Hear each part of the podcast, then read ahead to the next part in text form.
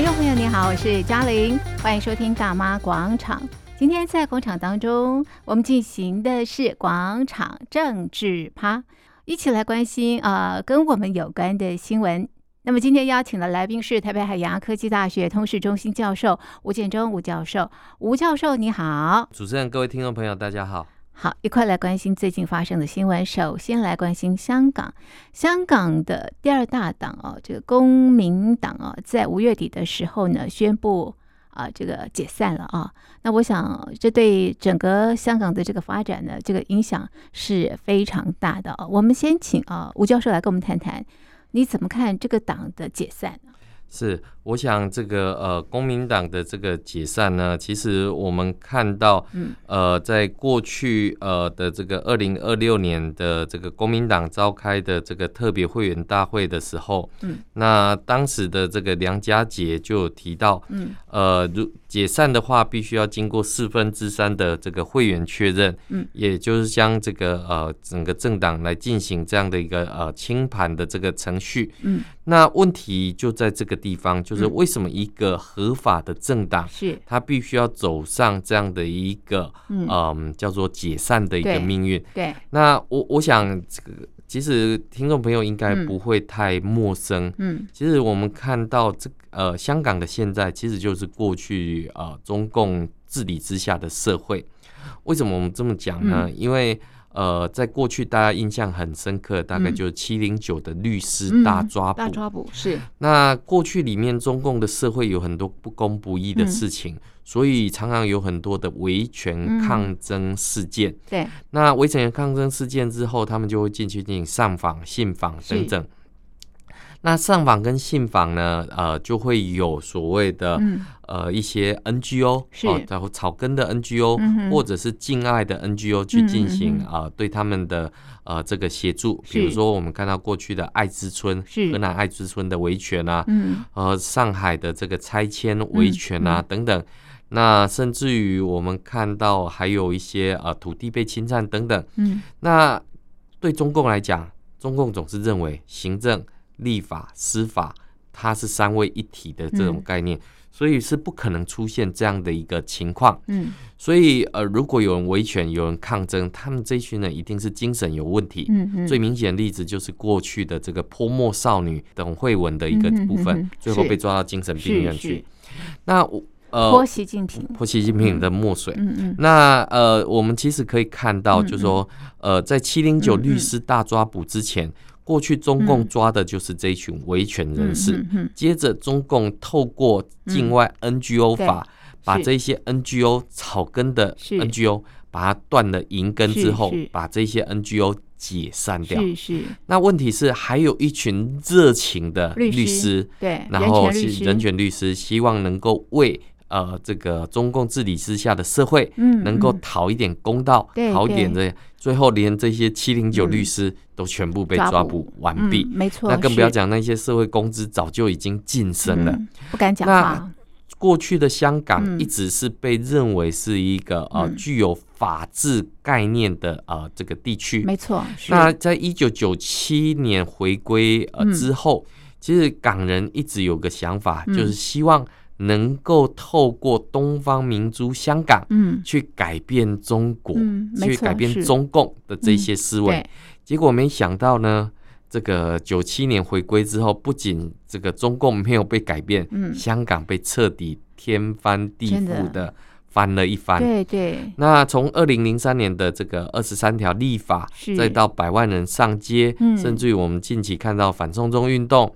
那中共对于呃香港追求民主、追求法治的这一些年轻人也好，嗯、或者是呃这一些公共知识分子，进行了大量的抓捕。那抓捕完之后，嗯、再透过港版国安法，嗯、把这一些境外的 NGO 全部赶出了香港。那现在呃，连原本还有机会作为政治花瓶的。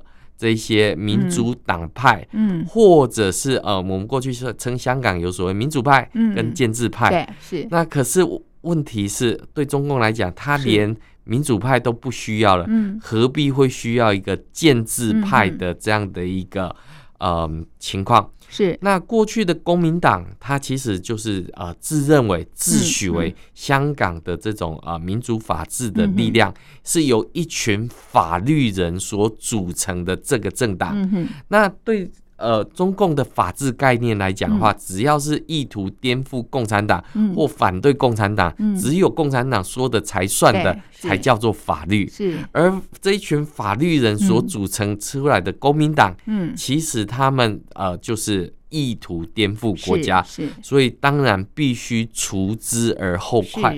那对于他的种种发言，嗯、我们看到中共透过。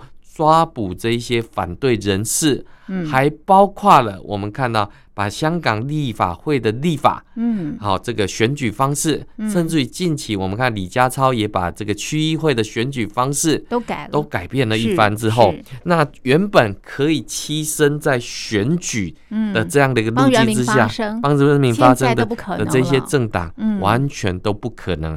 中共需要的可能连政治花瓶都称不上，这橡皮图章他也不需要，因为阶段性的任务完成完成了。是，所以呃，我们看到香港已经不是一国两制，已经是非常明确的一国一制。而我们看到呃，这个公民党的这个解散，自我解散，嗯。他们自嘲。未来的中国共产党，嗯。也会、嗯、呃会有这样么的一天。嗯哼，那我是觉得呃这一群呃这个前辈、嗯、民主前辈哈，当然我尊重他们的看法。是，可是实际上面我们会知道，对共产党的这一个抗争，嗯，或对共产党的这样的一个了解，嗯，我觉得他们都太天真了一些些。是是，呃，不管是过去的勇武派，然后对于这个呃中共的这个理解，嗯。或者是这一群所谓的民主派人士对于中共的理解，嗯、其实他们都不知道，中共其实是一个说话不算话的一个政党。嗯、过去的国共内战之后，嗯、投降的国民党员、嗯、最后被送到长津湖去进行这个长津湖之战，嗯、所谓的冰雕连。那你就可以看到，中共对于同胞或对于这个异己，他的这个呃做法，其实就是。这个只能服从在他的这个领导之下，嗯，所以我们看到之前呃已经有一些呃不管是政党，那都已经陆续的都已经名存实亡，嗯，那更不要讲这个公民党，嗯，这一群法律人聚集在一起的这一群人，嗯，那当然中共是必须除之而后快，是，是，那更不要讲说这个呃在疫情期间，嗯，他们的生计。也受到了很大的影响，是。那呃，就是公民也不再捐款给他们来维持既有的这些运作等等，是是，所以这是一个不得不的一个决定。嗯嗯，那我们必须要从香港公民党、嗯，香港反送中运动里面看到的一个事实，就是共产党说的话是不可信的。过去邓小平说“舞照跳，嗯，马照跑”，嗯。对中共五十年不变，可是最后中共认为中英联合声明只是一个历史文件，把它撕毁了，把它撕毁。是是，所以你就可以看到，就是说呃，国际社会对于呃，包括这一次 G7 峰会上面，对。于香港的人权，都还有高度的关注，并不是说国际社会就忘记了这个呃香港，而是因为香港回归了之后，变成是。中共口中的这个内政问题，嗯哼，他想要怎么样？嗯，其实外国人是比较难以去进行干涉，是是。好，那当然对中共来讲的话，他也不允许你去对他说三道四、颐指气死的这个情况。是，所以呃，我们看到这个呃，公民党的这个解散。甚至于我们看到，早就已经呃许多有志之士，嗯，早就不是在牢笼里面，嗯、或者早就已经逃海外。流亡的一个情况。那我们看到，呃，在即将到来的六四的这个时间点里面，嗯、那中共已经把这个港大的那一支耻辱之柱，嗯，把它给这个移走了，走是，然后甚至于消失不见。嗯、那可是问题是在西方社会，在各国，其实对于中共对于香港的这一些作为，一支笔一个字都敲进了历史的键盘当中。嗯所以我们可以看到，中共呃这个宣称它的综合国力有多强，但是强到连人民发声都怕的时候，都不可以，都不可以的时候，嗯、这哪来的文化自信？嗯、这哪来的道路自信？所以我们讲四个自信其实都是假的、嗯、的一个情况。嗯、而我们看到中共对于香港的这个法治，嗯、对于中对香港的这些民主自由的这个压制，嗯、甚至于连李家超连图书馆里面的一些反动。文书都不可以拥有的时候，对。这个香港要做的比这个中共还要做的更加的极端，这才能够取得中共的信任。为什么？因为香港是一个殖民地，中共始终不相信香港人对这个呃。对于中共的这种臣服跟信任，所以我们会看到这个香港公民党的这个解散，嗯，其实对于国际社会来讲的话，是必须要警醒的这个警示。嗯、为什么？因为中共现在对国际的渗透，不是只有在这个内。内地或香港而已，是。秘密警察在海外的派驻，对实力的入侵，是。甚至于是透过施压等等的方式。我们看到之前加拿大的议员，嗯，这个因为他的言辞，他在香港的这个亲戚也被这个压迫，等等，就可以看到中共企图透过这样的一个压迫自己同胞的方式，来期望各国能够俯首称臣。可是我们看到这样的做法，其实恰恰好是把西方。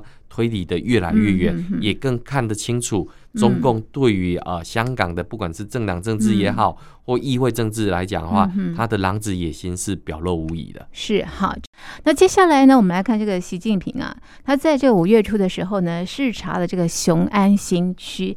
我想啊，这对习近平来说呢是非常重要的这个呃工程啊。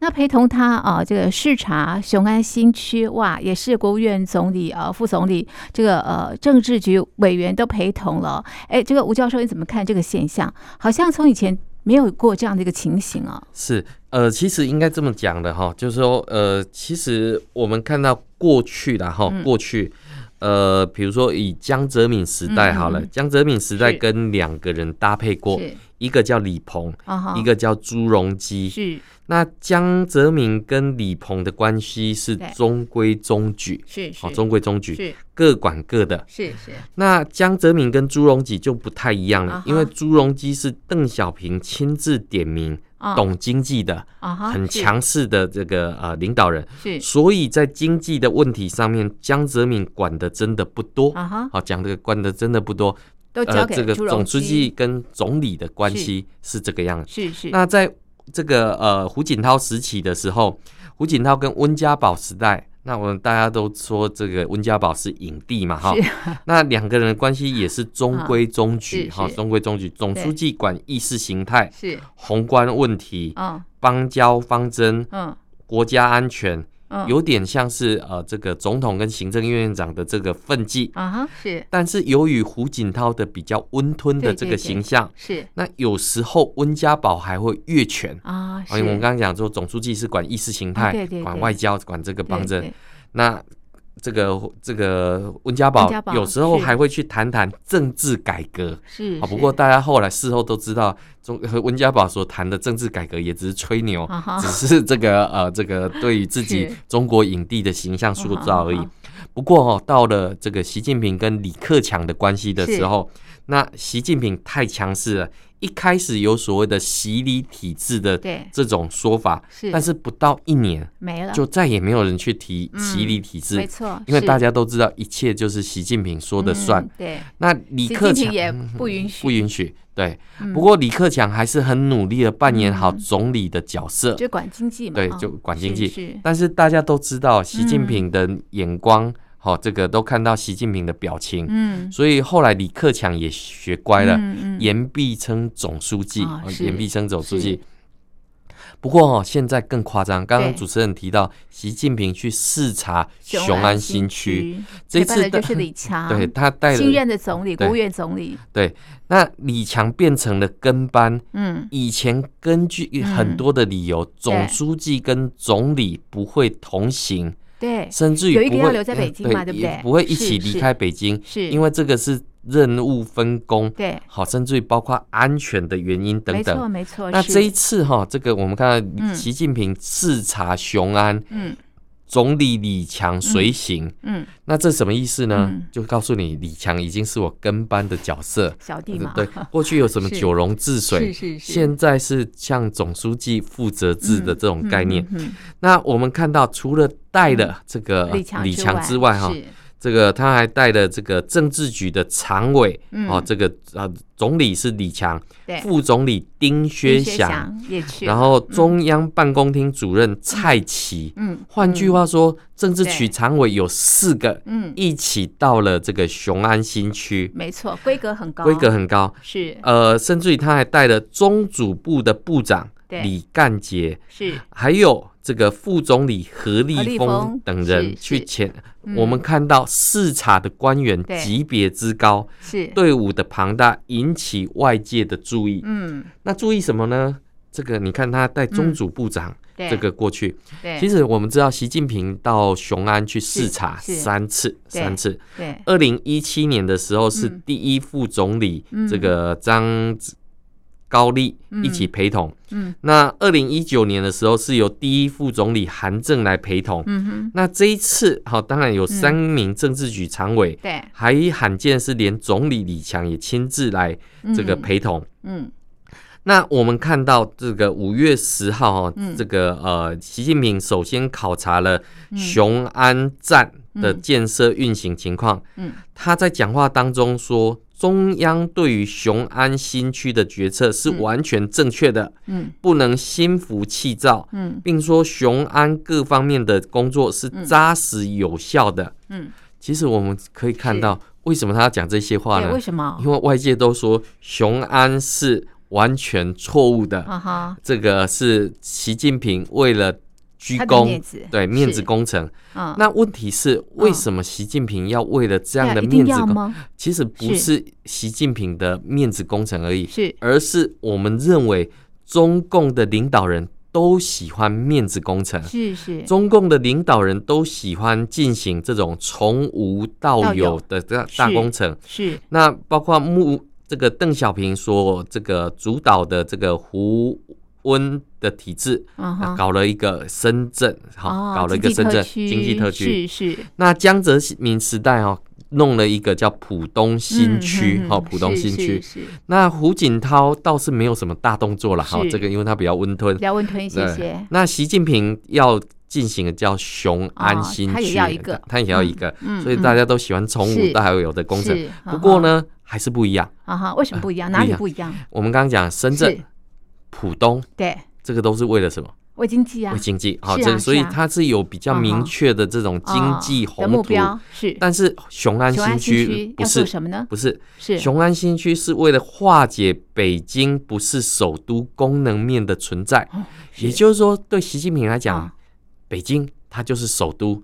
其他什么阿里阿扎的这些功能都给我迁到雄安去，是啊，所以我们看到之前蔡奇不是把低端人口驱赶出去啊？对啊，这个北京，北京啊，对，为什么？因为北京是首都嘛，啊，对啊，首都怎么可以有这样的一个低端人口天子住的地方？天子住的地方。是，所以我们看到呃，这个长期来讲的话，习近平的这个说法，嗯，他是有他的一个呃思考，他想要把低端的。老旧的，甚至于纯粹民生的，是。全部都赶到雄安去，不能在北京，让这一群骄傲的老北京人哈，一下子都变成河北人。哦，因为河北的户口跟北京的户口 还是不太一样。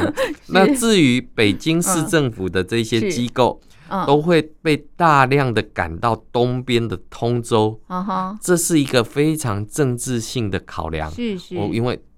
习近平需要的是安全啊！这么多复杂的人，通通在这个地方的时候，他觉得不安全。是是哦，尤其是这一群骄傲的老北京人哦，最好把他通通赶到河北去的一个情况。嗯，那当然，对于外界来讲的话，现在的雄安是什么？嗯，雄安是个鬼城，对呀，雄安是一个建设落后，对，没有这个到位，已经六年了，已经六年的这个部分，二零一七 开始嘛，对，二零一七年的这个部分，对呀，花了不少钱，因为官方定调这是千年大计，国家大事，一个全国有意义的新区。但是他他花了四千九百亿人民币，房价跌了九成。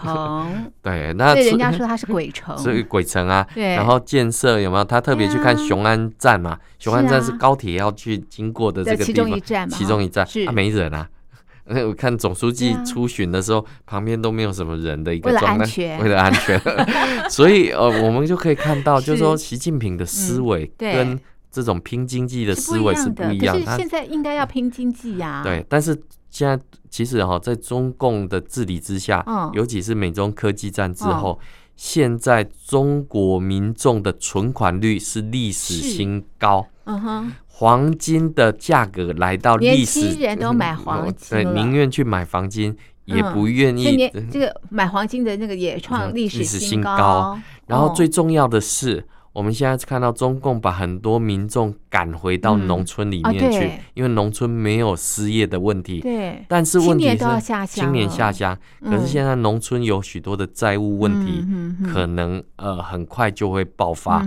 那这些呃债务的问题，哦，在美丽外观的背后，其实我们看到雄安新区，他希望给外界一个新的这样的思维。美丽农村也是希望给一个这样新的思维。对，可是问题是这些新的思维背后。它就是一个，嗯，呃，这个中共治理之下的缩影，嗯嗯，房地产没人买，对，这个债务危机，嗯，地方债，地方债严重等等，没错，这些其实都是中共欲盖弥彰的这个过程。而我们看到中共的这一些官员，没有人敢跟习近平讲真话、说真话的情况之下，你就可以看到，现在中共的 GDP 成长，嗯，远低于。外界的这个预期。很多，原本的呃，这个前总理李克强在政府工作报告的时候，他说了一个五点五的一个数字，是已经很保守，已经很保守。结果没想到中共第一季的 GDP 只来到四点五，哇！原本认为的大爆发哦，这个疫后经济即将要到来。对，我们看五一的时候休假也是消费很保守，消费保守，对啊，然后甚至于还有大陆的小粉红是这样子讲的，因为现在天下为重，所以中国的人民币不去外国旅游，都留在中国这个自行来进行 旅游等等。那结果问题是在中国大陆旅游呢？对，这个呃这个。电动车是。是充不了电，对，无法充电，排队大排长龙的情况。啊。大家玩 的确啊，但是都到那个不用门票的，对，所以你就会看到说，呃，这个中共的经济现在是出现了一个很大的问题，没错没错，而且大陆的现在房子是屡破新低的一个情况，没错。那照理来讲，屡破新低不是应该是买房的好，买房的好时间？是啊。可是问题是现在的年轻人宁愿躺平，宁愿润到。国外去也不愿意继续，因为对未来没有信心，对未来没有信心的一个情况是非常严重。而中共希望透过雄安新区来重振西方的这种呃信心，重振大陆民众对于中国共产党治理之下的这种信心。是，可是实际上面外界看到的雄安，是没有人气的雄安，是没有商店进驻的雄安。我们看。北京现在有很多的这些大学，都移到雄安附近去盖所谓的新区的这种概念，结果我们看到有很多老师不愿意过去，还是通车在前往的一个情况，所以你就可以看到，就是说。这个对于中共的这过去是计划经济，嗯、但是现在的民众其实他习惯了这种市场经济之后，嗯、要再回到计划，真的是很难回回回不回不去的一个状态，所以你就可以看到中共。外强中干的这种情况，其实，在雄安新区就看得非常清楚，一览无遗。好，最后我们来看这个五二零是中华民国蔡英文总统啊，这个呃就职的七周年，剩一年了，对，对不对？哈，那么在当天，蔡总统也发表这个演说，也提到这个两岸和平非常的重要。好，吴教授你怎么看？对。那我我想这个呃，首先第一个部分，我想中中华民国自从民主化之后，是。其实呃这个政党轮替其实是蛮明显的一个情况。我们看到第一对第一任的总统呃李登辉，后来交给了陈水扁，陈水扁啊政党轮替马英九，马英九呃这个蔡英文，蔡英文是。那我们可以看到两个部分，嗯、那当然就是呃在这个固定的时间里面会去进行选举。嗯，那作为执政党的呃这个总统。那他当然也会盘点他过去的这一些政绩，是，然后还有他过去呃所做出来的这一些成就，以及展望未来要交给下呃下一任的领导人，他必须有什么样的一个呃期许跟愿景的一个情况。嗯那首先第一个，我们当然可以看到哈，就是说呃在这一次呃蔡英文的这个呃七周年的这个就职演说里面，其中我们必须要看到的一点是。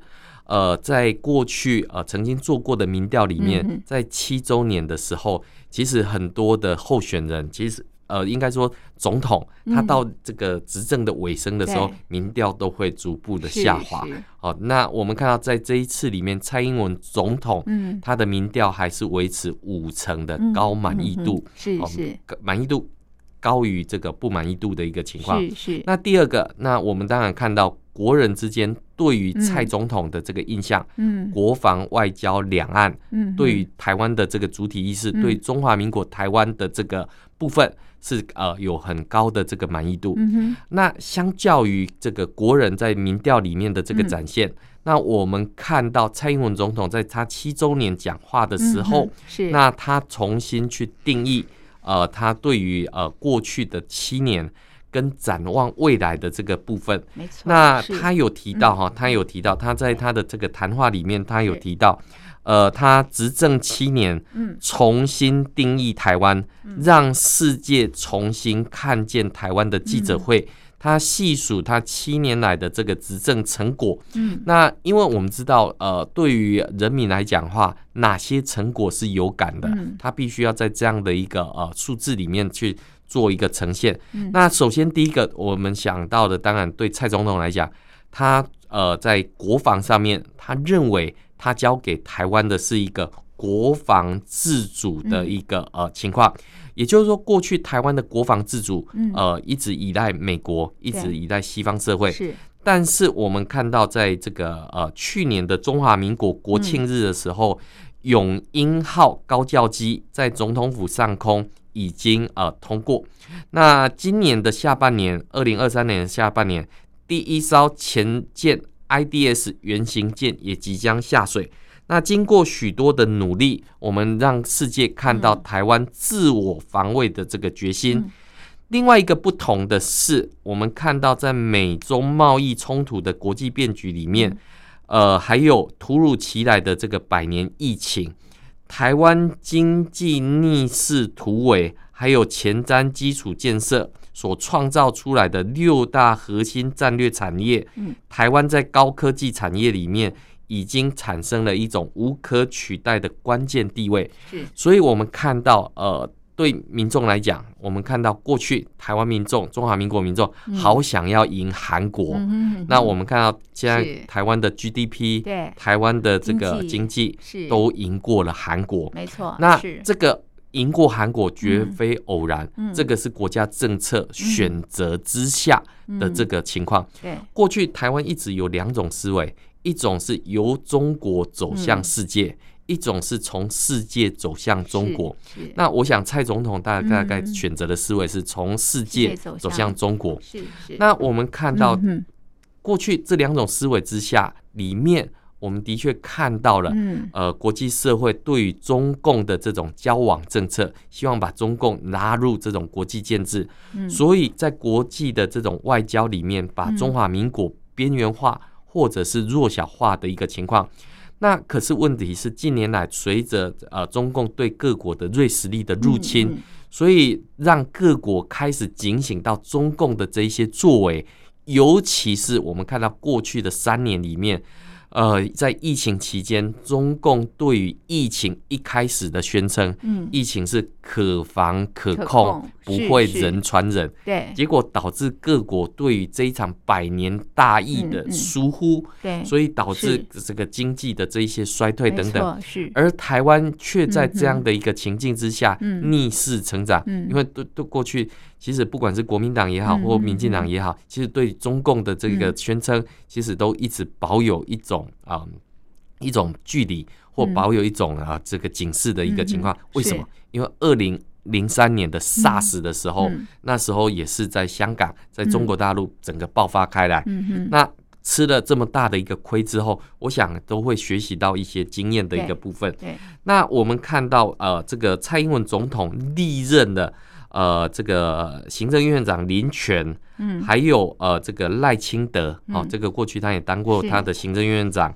苏贞昌，还有现在的这个陈建仁院长，嗯、每一任的行政院长都配合着这个蔡英文的这个施政目标，嗯，呃，往这样的一个不管是友善生育、长照，嗯，社会住宅，嗯，电力供应，嗯，经济、国防自主跟年金改革、公共建设经费等八年，八年的一个部分里面，我们当然可以看到，呃，这个友善生育的部分。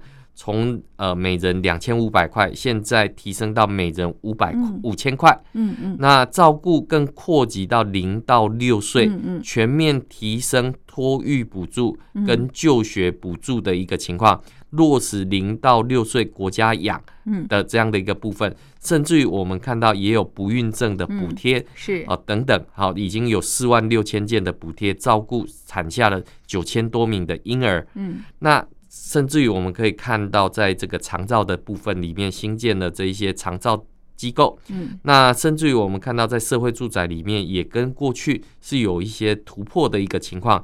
那 对于呃反映在民调上面来讲，我话我是觉得应该是相符的一个情况。那可是问题来了，就是说台湾的国际环境还是没有呃如这个呃。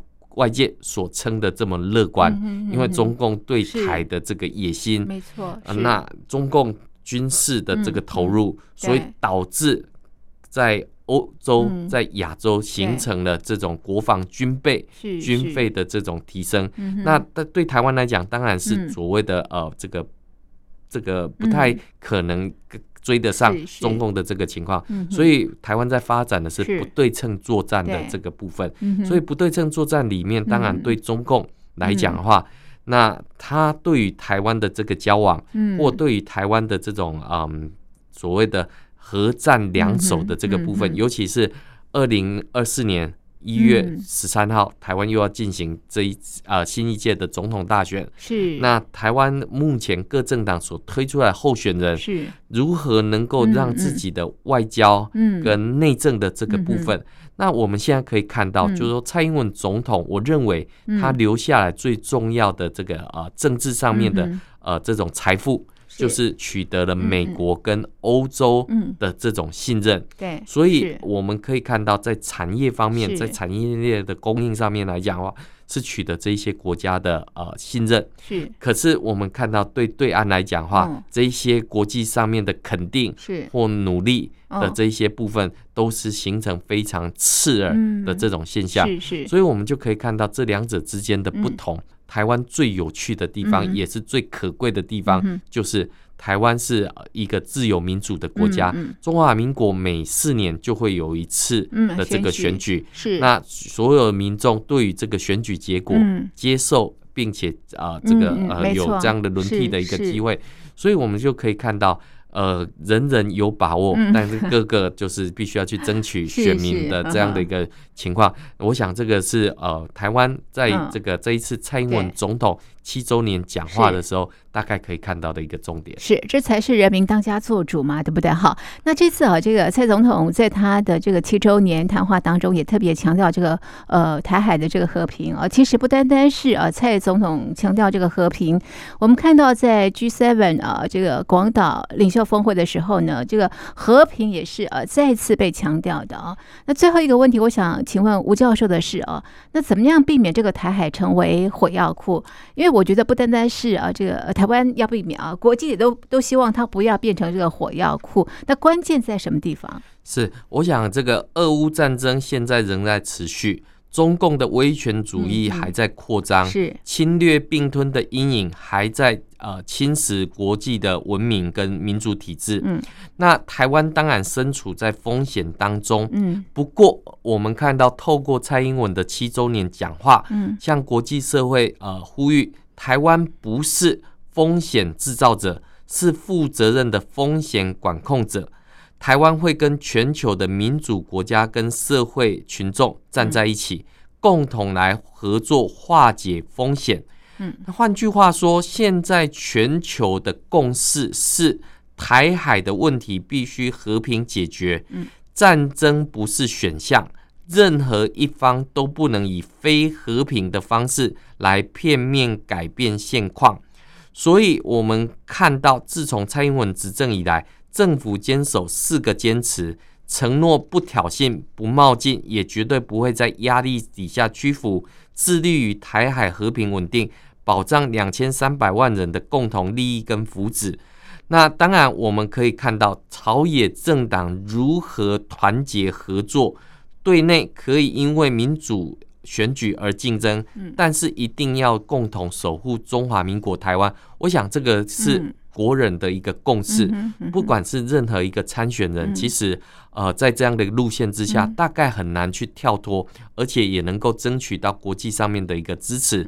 所以对于呃台湾作为一个负责任的大国，他对于这样的一个区域的风险上面来讲的话，他告诉全世界，责任不是只有在台湾而已。这个负责任的大国必须要共同来管控这样的一个风险。是好，那么这中国大陆也是很重要，不能处处挑衅，或者是要把这个台海内海化哦。好的，那么我们的讨论呢就进行到这里，非常谢谢听众朋友的收听，也谢谢吴教授的分析，谢谢您，谢谢。